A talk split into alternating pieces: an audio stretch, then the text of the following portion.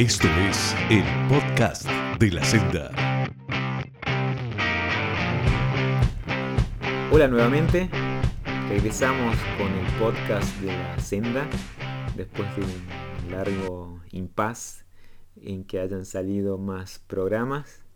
Eh, la verdad, bueno, contento acá de, de volver a conectarnos después de todo este caos que es el aislamiento, la cuarentena, lo que está pasando con este, con este virus que está causando tanto malestar y tanto daño a nuestro mundo. Así que eh, solo eso, volver ya de nuevo con las, con las entrevistas para dar a conocer eh, bikers, entrenadores, eh, sponsors, personas que digamos que hacen crecer el mountain bike, más que nada en estos momentos tan, tan difíciles.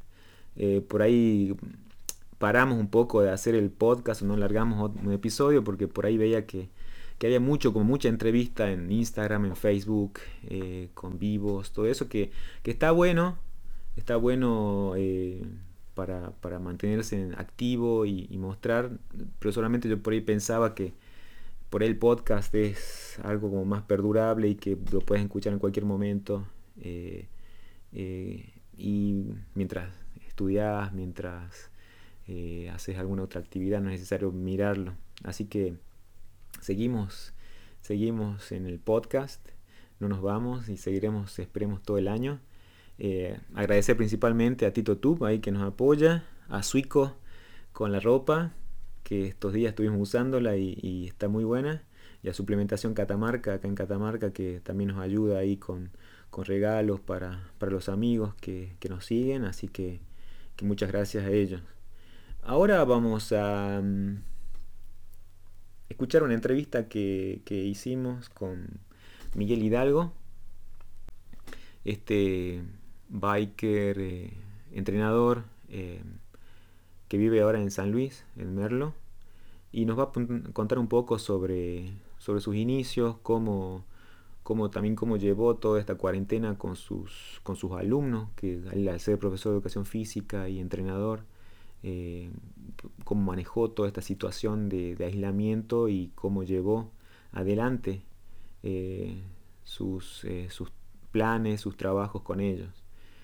también nos cuenta un poco acá de su experiencia en, diferentes tipos de carreras, que es uno de los pocos corredores de Argentina ahí que, es muy variado y corrió en Cape Epic, en, en mundiales de maratón en Europa, eh, con, una, vasta trayectoria ahí, y, contar también un poco de, lo que hizo con el Everesting, que ahora está tan de moda, todos rompiendo récords eh, en Europa, que, bueno, que está bueno conocer un poco y ver de qué se trata esto que, que están haciendo muchos ciclistas profesionales al no tener competencia están tratando de enfrentar esos desafíos que son desafíos más que nada personales, no es una carrera, no es nada externo, sino es como un, desafío personal en el que uno tiene que cumplir esos 8.848 metros de desnivel en un solo segmento, subiendo y bajando, subiendo y bajando las veces que sea necesario para cumplir esos metros, y que están rompiendo récords de, de menos de 8 horas para hacer ese recorrido, con pendientes de 7, 8, 9, 10 o más grados Así que nos va a contar un poco sobre lo que hizo el año pasado en San Luis eh, con algunos alumnos y otras personas y lo que va a hacer ahora a fin de año si todo sale bien y se pueden realizar o podemos volver a la normalidad. Y bueno, y contarnos un poco ahí de lo que, de lo que sus lugares favoritos eh, para pedalear. Así que bueno, eh, aquí comenzamos, regresamos y escuchamos a a Miguel Vidal. Esto es La Senda. ¿Qué significa Merlo en tu vida? Y la verdad que fue un cambio drástico. Ya hace casi seis años que estoy acá y me cambió muchísimo el hecho de que, por un lado, yo imagínate que nací en Ayacucho, Buenos Aires, totalmente plano, pero siempre tuve una pasión por, por el mountain bike, siempre me gustó y venir a este lugar es ideal, es un lugar, es, perfecto para, practicar el mountain bike, el ciclismo en general. y a su vez estoy cerca de los eventos que, más me gusta asistir. Yo corro mucho en Córdoba, en toda la zona del norte también y, me achicó muchísimo la distancia. Yo antes, cualquier competencia que iba, prácticamente tenía que arrancar por mil kilómetros de viaje. Ahora las distancias se me achicaron muchísimo y, sin duda es un beneficio a la hora de poder estar en muchas carreras. Claro, sí, no, no, la logística, eso, viste, por ahí uno se prepara el viaje, todo para, uno se prepara el viaje, todo para dos horas de carrera, así que, que por ahí más cansa el, viaje algunas veces, ¿no? Mil kilómetros es bastante. ¿Y cómo, cómo es Ayacucho?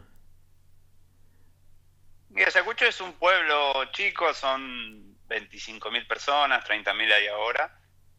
Y nada, se vive del campo, la ganadería y demás, es, lo que, mantiene al pueblo. Pero bueno, mi papá toda la vida hizo deporte, desde que yo tengo uso de razón, él siempre hacía duatlón, triatlón y bueno, después cuando yo me hice más grande que me gustó el mountain, también le pasé un poco el gusto a él y también se metió en las carreras de monta, en carreras de aventura y demás, que, bueno, hizo que, ampliara un poco el tipo de competencias que realizaba y, a su vez siempre acompañándome a mí. ¿Cómo, ¿Cómo fue tu infancia ahí? ¿La adolescencia? ¿Grupo de amigos? Así. ¿Siempre naciste y viviste ahí en Ayacucho?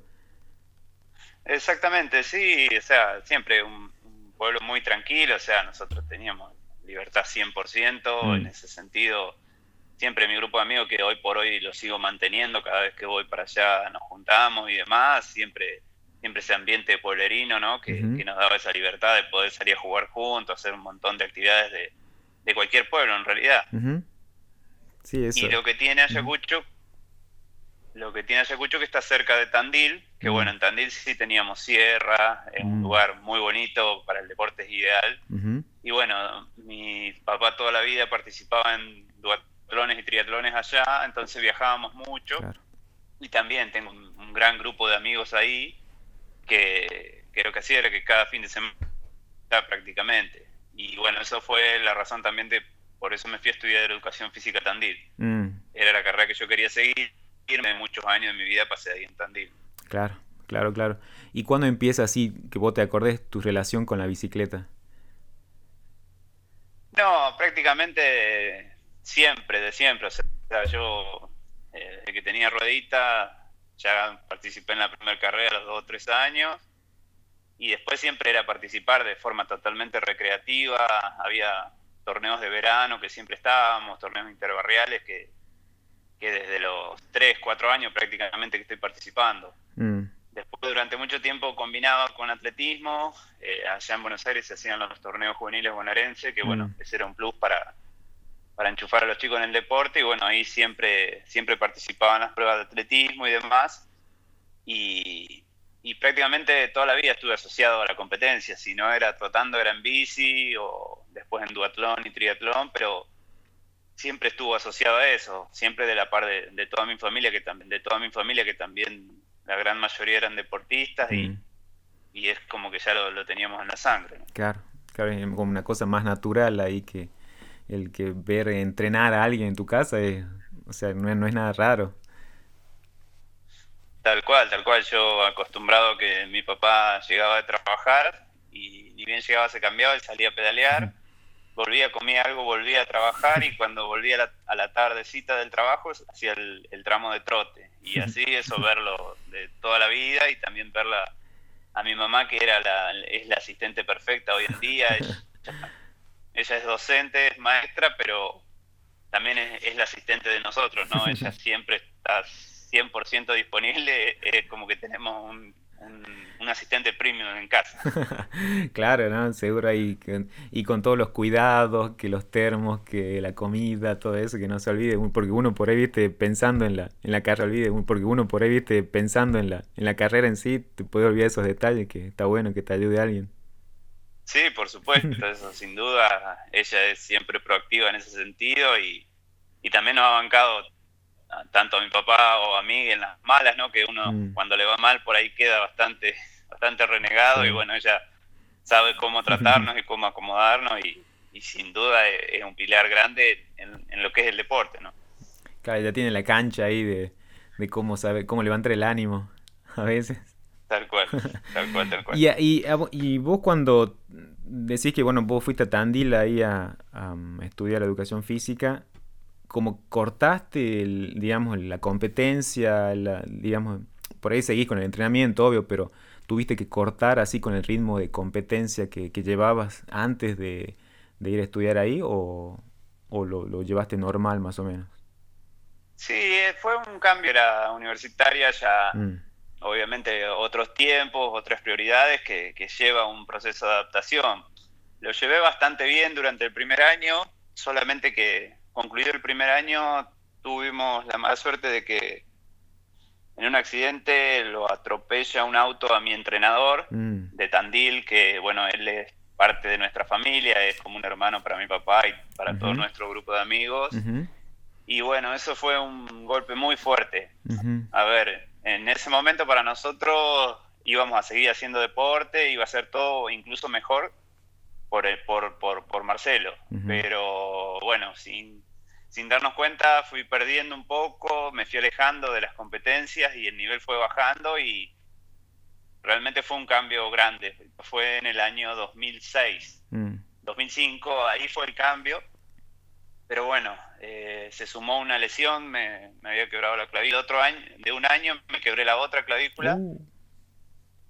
Y ahí era como la parte más baja de, en mi estado físico y dije, no, no puede ser, yo andaba bien, me tengo que poner las pilas. Y es así que a mediados de julio del 2006 dije, me pongo a entrenar bien, como menos, mejoro la bici, entreno más y empiezo a meterme de vuelta en las competencias internacionales, nacionales y demás. Entonces, así que en el 2007 ya participé por primera vez en Río Pinto y mm. ya seguir con los campeonatos argentinos de cross y de a poquito siempre, siempre metiéndole más pila. Pero yo creo que el, inicio realmente competitivo y estable hasta el día que estoy hoy fue, fue ahí en el año 2006. Bien, bien, bien.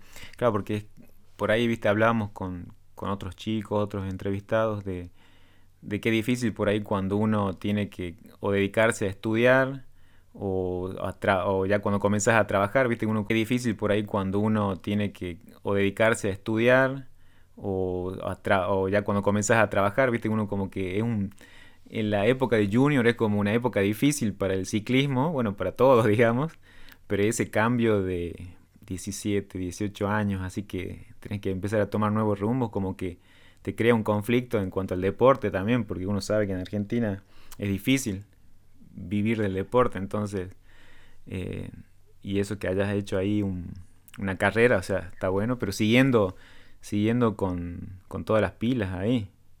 Y ahí siempre... Sí. Disculpa. Tu, tu papá siempre fueron tus eh, sponsors, eh, sponsors principales, ¿no? Sí, sin dudas, ellos siempre son, son la clave de que yo esté en el deporte, bueno, de que haya tenido los estudios también asociados al deporte, sin duda. Eh, ellos siempre fueron los pilares, siguen siendo cualquier problema que yo tenga, yo sé que ellos están, problema que yo tenga, yo sé que ellos están y siempre lo dije, son el mejor sponsor, sin duda.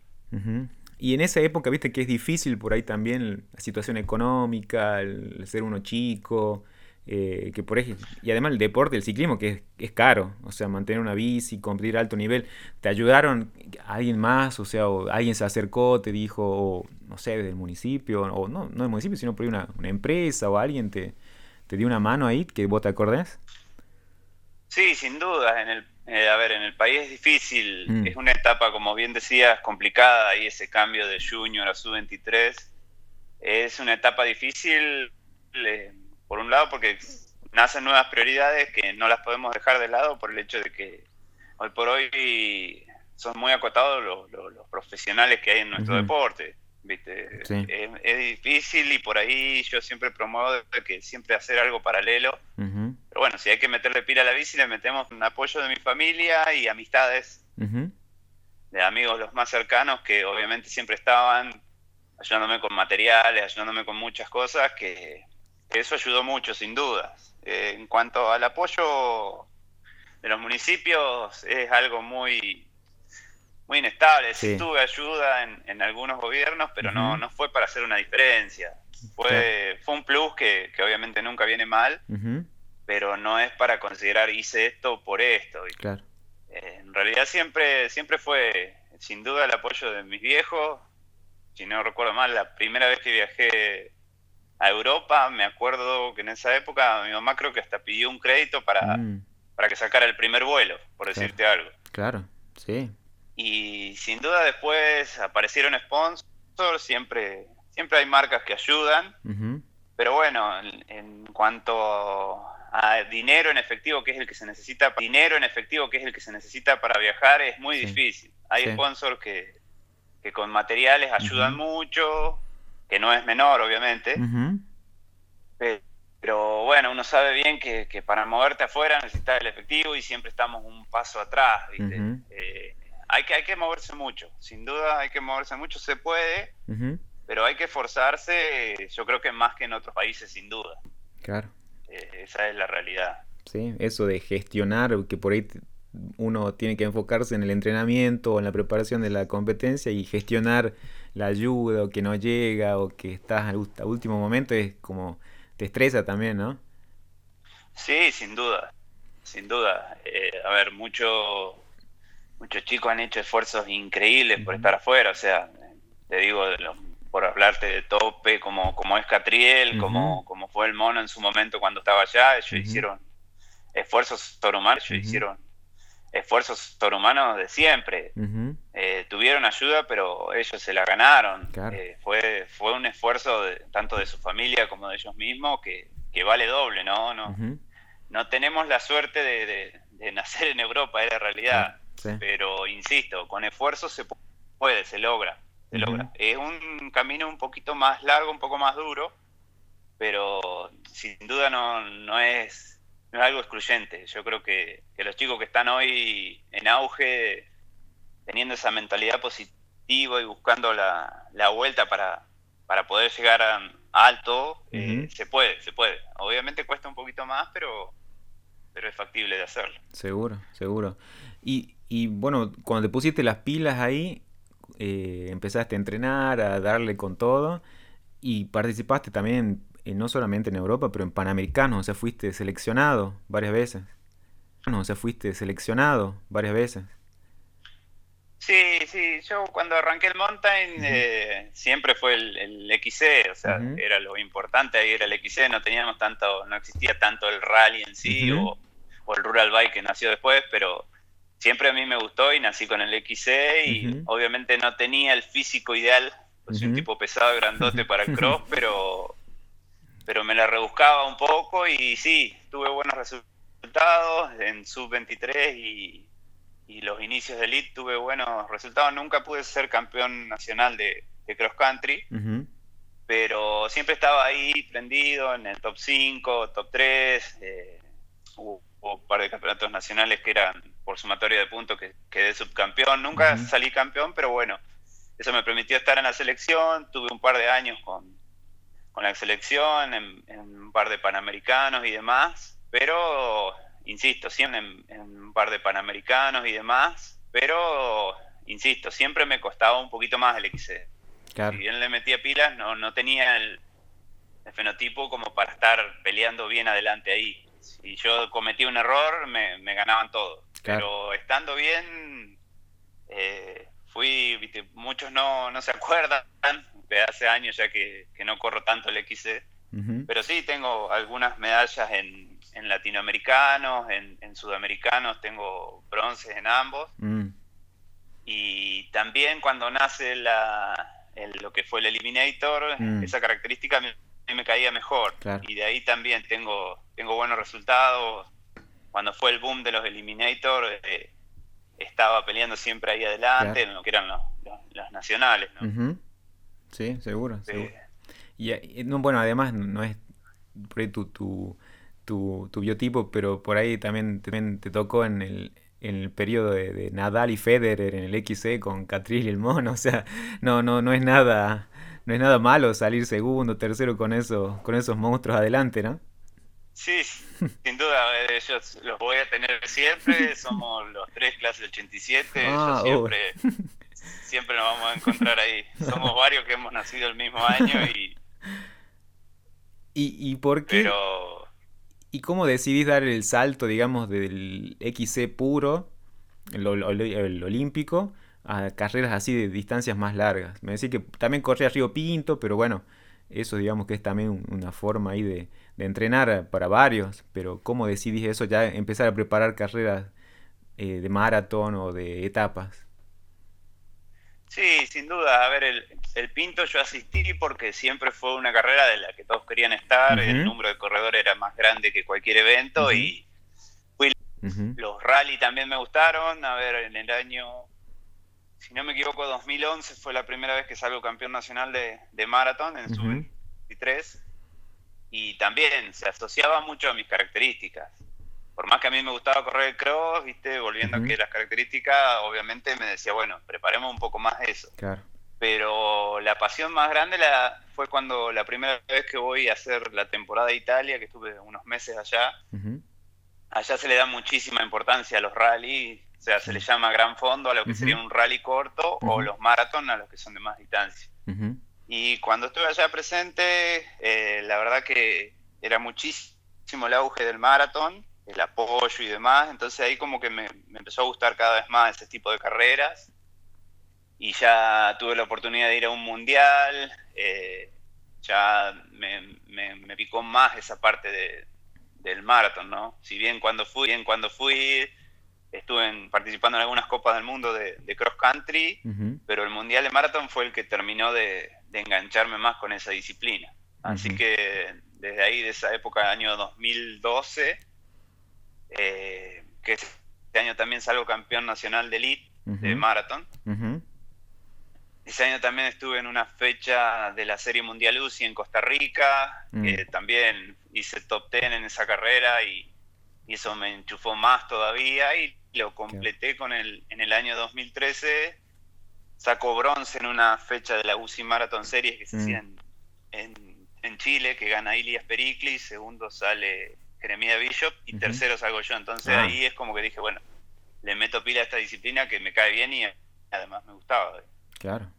No, además, dos, dos glorias, dos ídolos del maratón, o sea, no son, no son cualquier desconocido ahí, el griego con el, con el yankee. El griego con el, con el yankee. Tal cual, tal cual, era y, un plus de motivación. Y en, y en el, ¿te acuerdas, el, bueno, el, ¿qué, ¿qué te acuerdas del campeonato mundial de maratón? Duro, me imagino. Sí, sin duda. El, primero que fui fue en Kicksberg, en Austria, mm. y fueron 92 kilómetros con 4.500 metros de ascenso, que era algo impensado para mí hacer esa, esa, esa distancia con ese desnivel. Era una cosa fuera de serie total. Recuerdo que cuando fuimos a hacer el recorrido, que fuimos con, con Juan Ignacio Uso de Tucumán, eh, me acuerdo que en esa época no teníamos Garmin, teníamos, usábamos Polar y íbamos subiendo y decía, mirá, esto me marca, con una mala palabra me decía, me marca XX la pendiente, no me marca, dice, ¿cuánto vamos? Dice, mirá lo que está subido, decía, era una cosa que... En, en cuánto vamos, dice, mirá lo que está subido, decía, era una cosa que... En encontrarnos con una subida de 15 kilómetros que tardábamos una hora o más de una hora era algo totalmente insensato ni impensado que íbamos a estar en ese tipo de eventos. Claro. Así que ese fue, fue el primer shock, el hecho de, la dureza del recorrido, mm. algo que en el país no, no, hasta el día de hoy no, no tenemos ese tipo de competencia, pero sí tenemos los lugares para hacerlas. Sí pero encontrarnos con ese recorrido fue increíble. A ver, fuimos a hacer el recorrido los días previos y estimábamos que iba a ser una carrera de siete horas, decíamos nosotros. Mm. Era algo, si bien estábamos preparados, lo habíamos hecho, lo habíamos pensado que iba a ser así, eh, cuando nos encontramos era cierto que iba a ser así de duro. Fueron, eran cuatro subidas nada más, pero bueno, que sumaban esos cuatro mil y pico de metros de ascenso que Claro, no, no. No, hace falta aclarar mucho más. Sí, no, seguro. Son 300 metros, imagínate uno, uno cómo se pone. ¿Y, cómo fue la...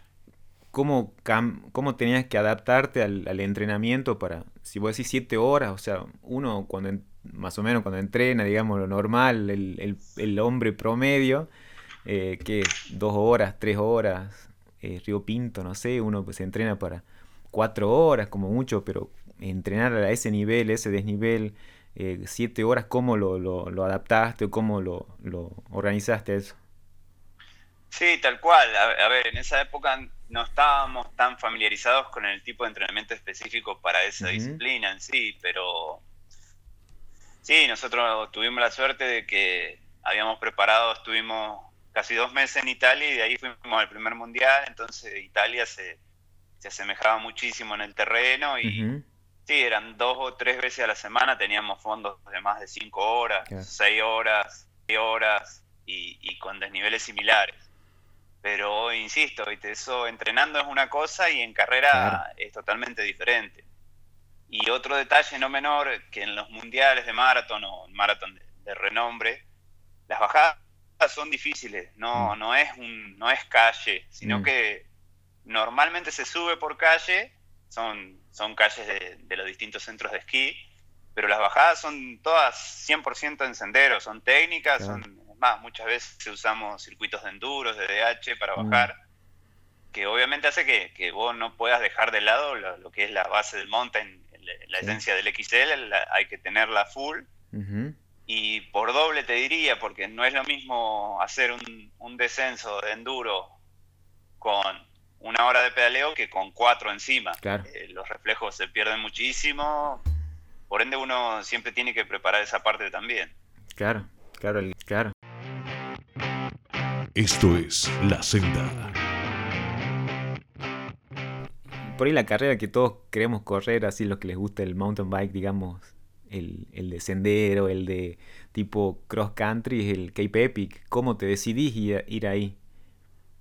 Sí, sin duda. A ver, la Cape siempre no tiene tantos años, pero desde que salió que siempre fue como el sueño para todos nosotros.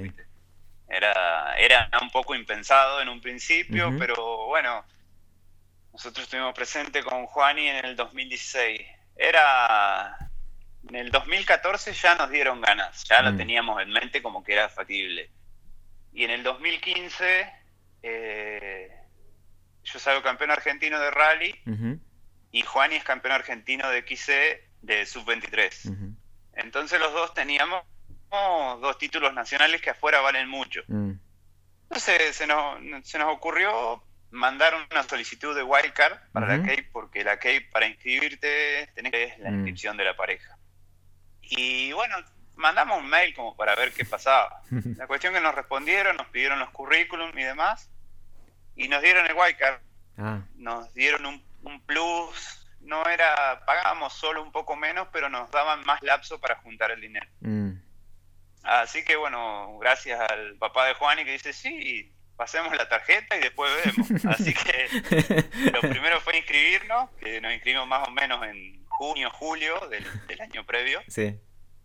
Y de ahí en más, con la inscripción hecha, ya está, era todo pilas de, trabajar para, ir juntando dinero para, todos los extras y entrenar, porque era un objetivo, ya era metido en la cabeza, así que desde junio, julio, la Cape estuvo en la cabeza hasta marzo que, que fuimos al evento. Claro.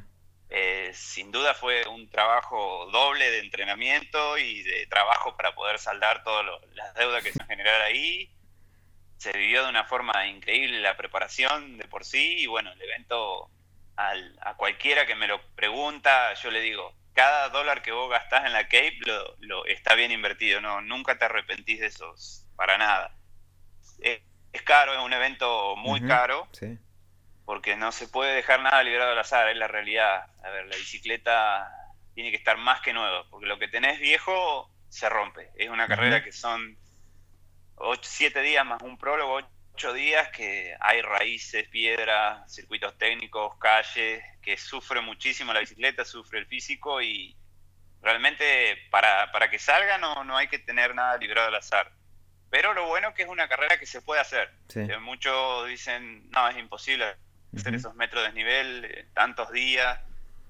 Eh, tengo varios alumnos que han ido y que han dicho, pero Miguel, ¿cómo vamos a hacer siete horas y al otro día cinco y al otro día seis? es, como decir, es imposible, pero se puede, se puede. Y algo importante es el día a día, la que hay que tener en cuenta tanto la, nutrición como la hidratación durante el evento es algo, es algo clave. A ver, el clima es muy agreste, hace mucho calor, eh, se pone cada vez peor porque largamos a la mañana, que mm. dentro de todo el clima está bueno y, para el final siempre empieza a hacer calor. Así que ese, ese es uno de los factores clave, no errarle la hidratación y demás, pero insisto, es una carrera que lo vale, pero hay que prepararse para poder disfrutarla. Claro. ¿Y en qué momento te diste cuenta? O viste cuando por ahí decís, se te cae la, te cae la ficha que estás en ese lugar. ¿Cuándo te acordás ahí que decís, mira dónde estoy o a dónde llegué? Sí, la verdad que, a ver, eh, nos sorprendimos mucho al llegar a Cape Town. Realmente no me imaginaba así que era una ciudad tan grande. Mm. Ya, yo me imaginaba que estábamos en África. Claro. Y no, ahí hay una, está muy marcada la diferencia. A Cape Town realmente no me imaginaba así que era una ciudad tan grande. Mm. Ya, yo me imaginaba que estábamos en África. Claro. Y no, ahí hay una, está muy marcada la diferencia entre el pobre y el rico. Y es una ciudad increíble. Eso de por sí nos llamó mucho la atención. Mm.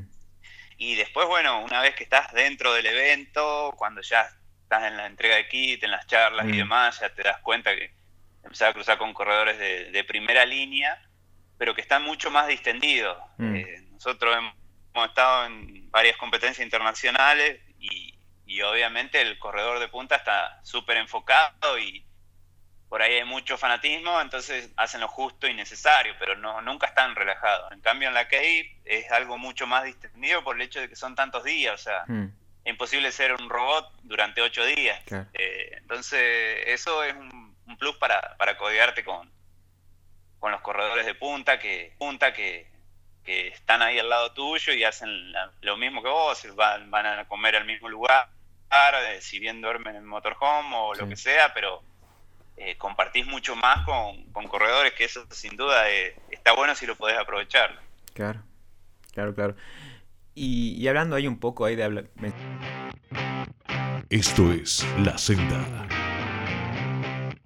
Y, hablando ahí un poco ahí de hablar, mencionabas a tus, a tus alumnos ¿Cómo es la relación estos días que fueron tan complicados para, para todos en cuanto al, al, enviar los entrenamientos, a que cómo, cómo la llevaste con, con tus entrenados?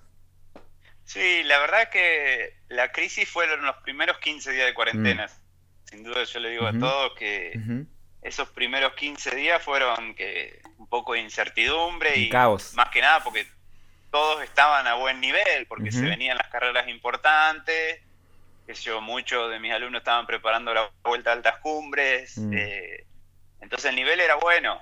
Eh, algunos estaban con el Panamericano de XC, ya eran, era como que estábamos todos a full para ya, para que nos digan ya. Y de momento nos frenan todo y ya empezamos a cambiar a objetivos cercanos, pensando que iba a ser algo más pasajero, pero bueno, esos primeros 15 días fueron terribles. Mm. Después ya nos fuimos dando cuenta de que había que seguir con la base y que copiando un poco lo que pasaba en Europa, que siempre era la referencia.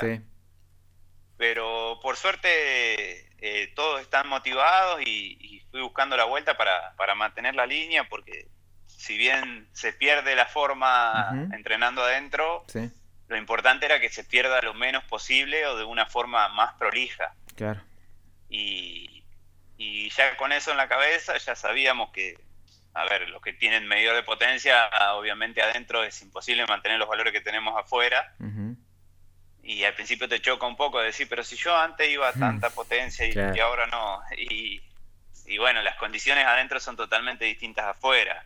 Eh, hay muchos factores que, que, influyen, así que una vez que pudimos entender todo eso, ya como que se bajó un poco esa tensión y, y nos fuimos enfocando en seguir trabajando y en seguir, no, porque a, ver, a, nadie le gusta hacer rodillo, en la realidad son muy pocos los que les gusta hacer el rodillo.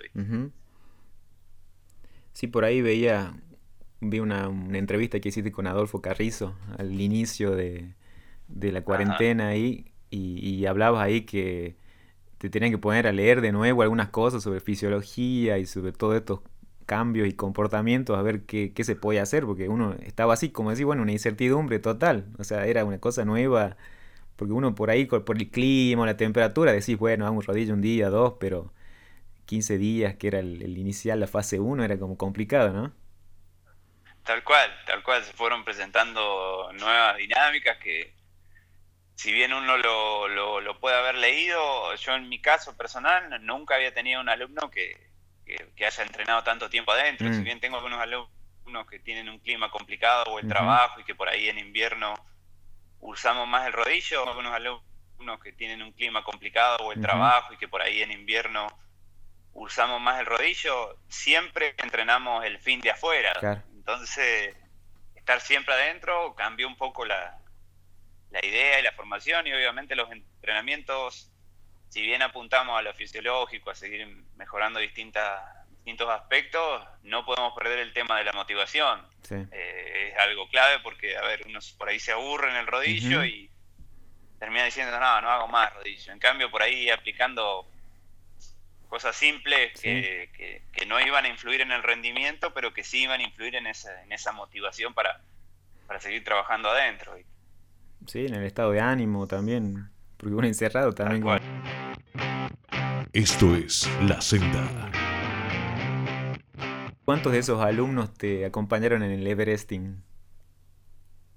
Y en el Everesting fuimos, fuimos 20 algunos no eran alumnos míos, pero la gran mayoría eran alumnos. Eh, a ver, el Everesting fue un caso especial. A mí se me ocurre, siempre lo había tenido en mente, pero un día veo que Alban Lacata lo hizo en Austria, en, sería el invierno del año pasado, en julio, en invierno nuestro. Y lo veo que lo hizo Alban. Entonces dije, pucha, si lo hace el grandote este, nosotros lo tendríamos que hacer acá. Tenemos montañas, ¿qué, ¿qué, nos falta? Claro, y yo siempre sabía, el filo es ideal, una subida dura, el clima es bueno, en general es bueno, así que se me ocurrió. Es más, le conté a un amigo, Juan Manuel, le dije, voy a hacer el Everesting en, en diciembre. Y bueno, yo te acompaño, me dice, lo que pueda te acompaño. De una me dijo eso. Sabía él que era. Sí, sí, sí, le había contado. Me dijo que estaba loco de movida. Pero yo dije, bueno, lo voy a hacer. En un principio lo iba a hacer solo.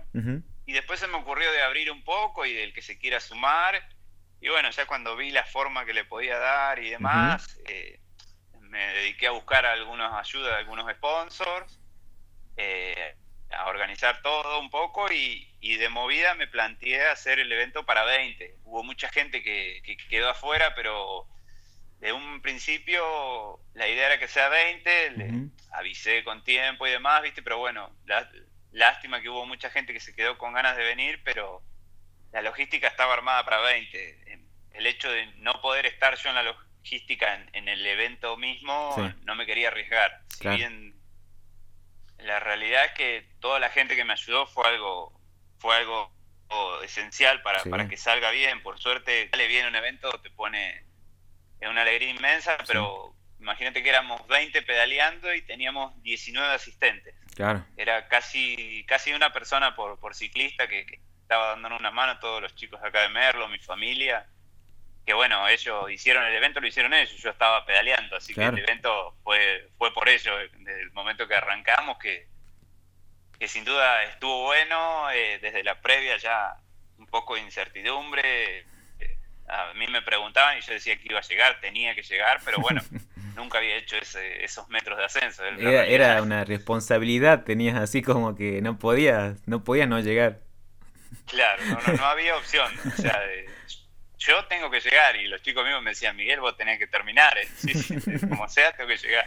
Claro, claro. Obviamente, organizando el evento se sumó ese extra, ¿no? A ver, yo sabía que el sábado no iba a dormir, porque por más que tenía todo organizado, de, todo organizado de meses, hay cosas que son del momento. ¿no? Pero lo que más me complicó realmente, que me generó la duda, es que el viernes tampoco pude dormir. Mm. Recuerdo que el viernes nos acostamos con con mi novia nos acostamos algo de las 4 o 5 de la mañana. Mm, claro, preparando. a las 6, a las 6 me acuerdo que me pasa a buscar mi, mi cuñado y nos fuimos a pintar el asfalto con los lobos. y digo, esto va a estar duro. Claro, no, seguro, seguro.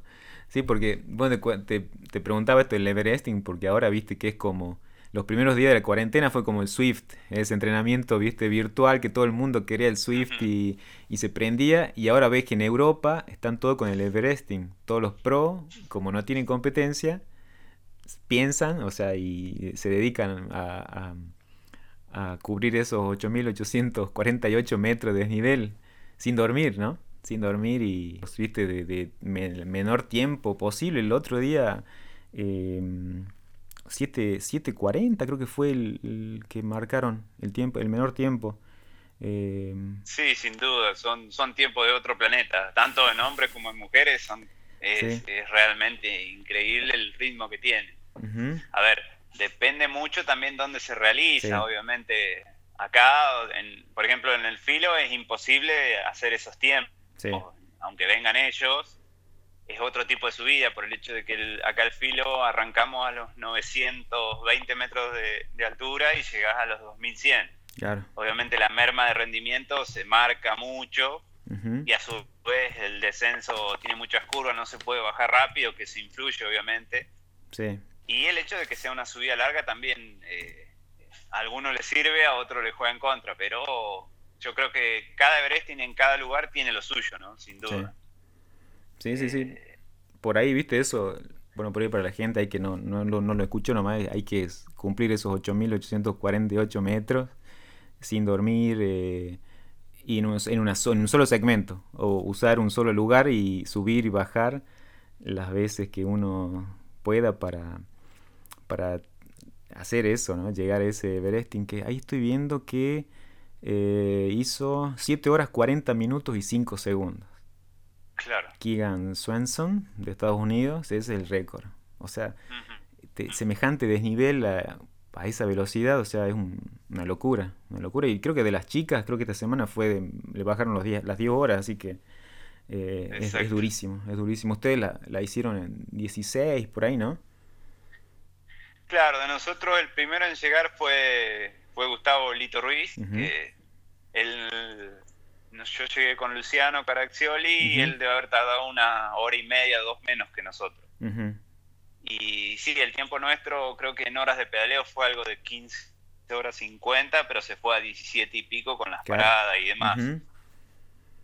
Sí, sí, y bueno, después el primero en llegar fue Lito, segundo llegaron los hermanos Preti, Marcos y Mario. Y después llegamos nosotros con Luciano, que Lucho fue mi compañero de viaje de, todo el Everesting. Luciano le conté del evento y me dijo, ah, me gustaría ir. La cuestión que cuando estábamos en el rally de Tandil, me dice, Tomás, te pago el evento porque si no, no me voy a dar cuenta de lo que voy a hacer y no voy a ir. Así que ya pagándotelo, ya, ya sé que tengo que ir.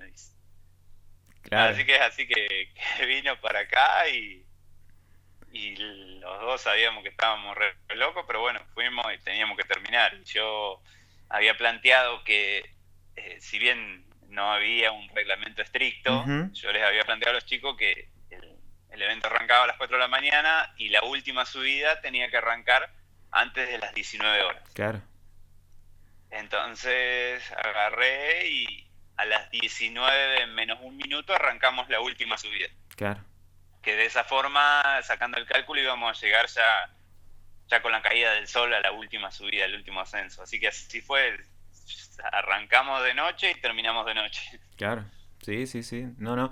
No, además por la cuestión de logística, de tanta gente, ustedes, o sea, organizar todo, no, no, no, podían tampoco extenderse mucho, me parece, ¿no? Eso es lo que por ahí pienso, que no puede estar hasta las 2 de la mañana, 3 o 4 de la mañana ahí eh, pedaleando ahí, me parece. Pero, ¿y cuánto? sí. ¿Cuántos te dijeron, estás loco después del Everesting? O sea, o, no, no, no, lo puedo creer o, Sí, la verdad que es una cosa increíble la emoción cuando terminó el evento y, que salió todo bien, o sea, es una cosa increíble la emoción cuando terminó el evento y, y que salió todo bien, o sea, con, con tantos imprevistos que, podían surgir, que había salido bien, fue un doble mérito para mí, o sea, eh, realmente yo quería que, el evento lo disfruten todos por igual y a su vez quería, quería hacerlo yo, pues no lo había hecho nunca.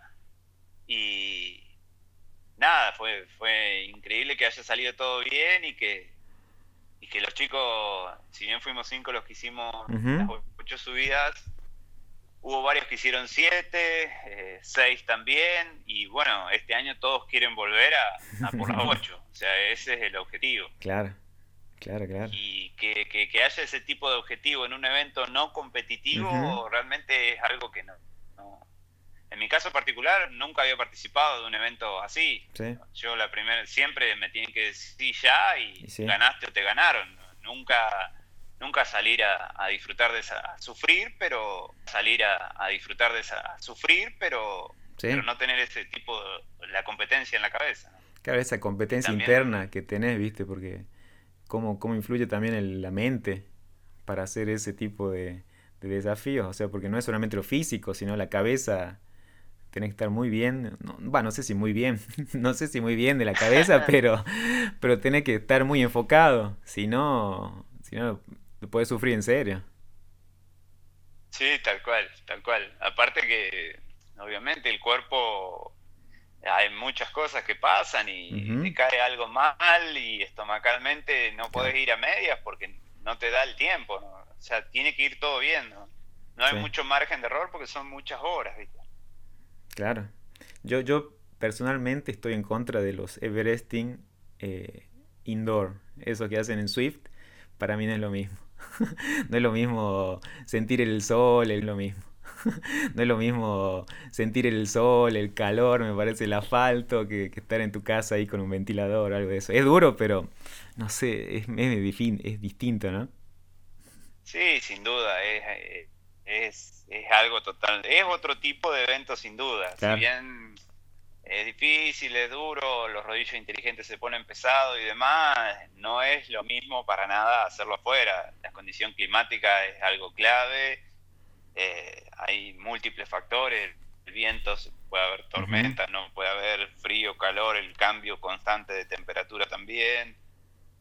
Hay factores que, que no están en el rodillo y obviamente hay otros que sí están en el rodillo y no están afuera. A ver, batir continuamente contra esa temperatura corporal que se genera en el rodillo no debe ser no, no. nada fácil. Seguro. Yo particularmente no lo voy a hacer. Por ahora no se me ha ocurrido hacerlo en rodillo para nada. No, no, yo tampoco. Por ahora no se me ha ocurrido hacerlo en rodillo para nada. No, no, yo tampoco, yo tampoco. Pero ustedes ya lo, ya estás programado, ya están programando y preparando todo para hacerlo a fin de año, a otro Everesting más ahí en San Luis. Sí, sin duda, si todo va bien y, el, virus nos deja, sí. sí, ya está planteada la fecha, que es más o menos la misma, o sea, es 28 y 29 de noviembre. ya, ya tengo todo enfocado en eso. Obviamente vamos a tener muchas competencias en el medio y cerca, pero bueno, ya estaba planteada la fecha y por otro lado es, es la fecha ideal por el hecho de que Merlo es un un lugar turístico mm. y después de esa fecha se llena de gente y, el filo es un lugar muy concurrido y se, se, se, hace imposible hacerlo en plena temporada porque el tránsito no se puede cortar y para que salga bien tiene que haber poca gente, poco turista. Es ideal, porque no hace demasiado calor y, tampoco hay tanto viento, así que la fecha medio que queda fija en esa época. la idea es por ahí sumar al doble de participantes, abrir, abrir el cupo a 40, pero siempre teniendo en cuenta de que sea de poder eh, copiar un poco el evento del año pasado y que salga igual de bien. Bien, bien, bien, bien. Bueno, así que ya, ya vayan preparándose ahí los que escuchan. Eh, no quiero mandar al frente a nadie, pero bueno, Adolfo Carrizo y Leandro Carpinelli, ya saben, que ya están, me dicen que están, están preparándose mentalmente para, para eso, así que ya vas a tener por ahí a ellos. Sí, Adolfo no tiene opción, ahora, ahora yo creo que tiene que ir por toda la subida. Vamos a ver cómo se prepara ahora cuando le den vía libre allá en Buenos Aires. Sí, ¿no? Está difícil. Pero sí, puede que venga con esa excusa que no pudo entrenar bien. a lo mejor para el asado, el asado me parece que va a estar firme ahí, en el asado. Sí, sin duda, eso haciéndolo o no, él, él va a estar firme acá. Adolfo le comenté el evento y me dice, sí, me, gustaría, quiero estar. Digo, mira, Adolfo, que no, no sé, le digo, no, no sé si me va a alcanzar el dinero, le digo, no sé si te puedo pagar. eh, no, no, no, dice, yo quiero estar, dice. Bien. Así que... Ahí está. Y la realidad es que había tenía 19 participantes confirmados y en ese momento, antes del cierre de inscripciones, había un montón dando vueltas, viste que sí, que no, que esperame, que avisame después. Y entonces lo llamo a Adolfo, le digo, ¿vos querés hacer el evento? Le digo, si vos me decís sí, yo ya mismo cancelo el espacio, es tu lugar, tenés tu camiseta, te consigo la bicicleta y sos uno más. Sí, sí, sí, me, me, ah, encantaría, dice. Buenísimo, buenísimo. Así que él fue el participante número 20 y no le quedaba otra que subir. Le digo, no podés subir una vez, te aviso. por lo menos todo el día tenés que estar pedaleando, por más que hagas poco, pero todo el día no te puedes quedar ahí sentado al lado. Tal cual, así que Adolfo se puso la ropa, agarró el celular, el gimbal y hizo sus subidas, siendo vivo, charlando, motivando. Se hizo cuatro subidas fueron las que hizo, que también fue récord para el descenso, para para todos los que estuvieron hicieron un récord de ascenso, sin duda. Seguro, seguro. Bueno, y hablando ahí un poco de lo que pasa Adolfo ahí en Buenos Aires con toda la cuarentena, eso, ¿qué, ¿qué es lo que te hizo extrañar esta cuarentena? Que vos decís, viste que por ahí uno se pone a pensar y, por ahí extrañabas cosas que eran por ahí tan normales, pero que ahí uno le, le faltaba. Sí, sin duda. A ver, por un lado yo, mi, estilo de vida es, yo estoy en la compu trabajando y para lo único que salgo de mi casa prácticamente es para pedalear, para entrenar. Entonces por ahí en el día a día no era un cambio tan drástico, pero ¿qué pasa? Me faltaban esas dos horas afuera, dos, o tres horas afuera que, no las estaba teniendo y obviamente a la larga te, empieza a pesar. Y después, y obviamente a la larga te, empieza a pesar. Y después la segunda situación que me planteó fue el hecho de que no viajaba los fines de semana. Mm. Ese hecho de preparar las cosas y viajar era algo ¿viste? Que, uno extraña porque ve los alumnos, ve las amistades, toda la previa de la competencia, eso se, se, lleva en la sangre y nunca había pasado tanto tiempo que, no iba a correr, ¿viste? Bueno, que todavía no hemos arrancado, ahora más o menos que podemos salir a pedalear, obviamente que, mejoró esa motivación, pero siempre están esas ganas, ¿viste? de volver a una competencia. Claro, incluso te vimos ahí que armaste la carpa, todo en tu casa. La carpa. Sí, fue un desahogo ese. claro, para sacarse por lo menos las ganas de armar la carpa. Y bueno, ya para terminar ahí, Miguel, ¿cuál, ¿cuál es tu lugar favorito para andar en bici? Ya sea sendero, calle, ruta, no sé. Yo siempre, siempre fui partidario de decir que, la bici es la bici, o sea que cada lugar tiene lo suyo. Viste que por ahí muchos dicen, ah, eso es plano, eso es rural. Yo realmente la bici la disfruto en cualquier tipo de lugar, cualquier competencia, eh, y ni te digo en lo, lo, que es el paisaje y demás, como que, me gustan todos los lugares, o sea, todo tiene lo suyo sin duda. Pero obviamente los senderos tienen ese plus. Eh, a ver, un sendero del sur mm. es increíble, hay grip, o sea, vos doblás y dobla en el sur, hay, hay detalles que, que para hacer mountain bike, eh, zonas como Bariloche, San Martín de los Andes, son, son lugares preciosos. Pero bueno, el norte tiene, tiene sus lugares perfectos. Mis primeros viajes a hacer pretemporada fueron a, Tucumán, a, mm. del Valle, que son lugares increíbles para practicar mountain bike. Pero insisto, como que valoro cada pero insisto, como que valoro cada, cada cosa. A ver, Catamarca con los terrenos sueltos está genial también, porque son técnicas de manejo que tenés que aplicar que, por ahí no son en otros lugares, el hecho del piso suelto y demás, que, también están buenos. Eh, siempre, siempre destaco algo de, cada lugar que voy. No, no es que digo, ah, no me gusta la ruta o vos sos rutero, no. Al contrario, hay lugares en la ruta que también sí son increíbles. Pedalear la ruta acá en San Luis, San Luis Capital es, hermoso para la rutera, San Juan lo mismo. Mm. Entonces como que no me quedo con un lugar. Claro. Donde estoy realmente tengo, tengo todo, por suerte, tengo para hacer subidas, para hacer plano, para hacer sendas y te digo que en cuanto a elegir el terreno no me iría de acá, eh, es así, pero siempre trato de, de explotar al máximo. La senda.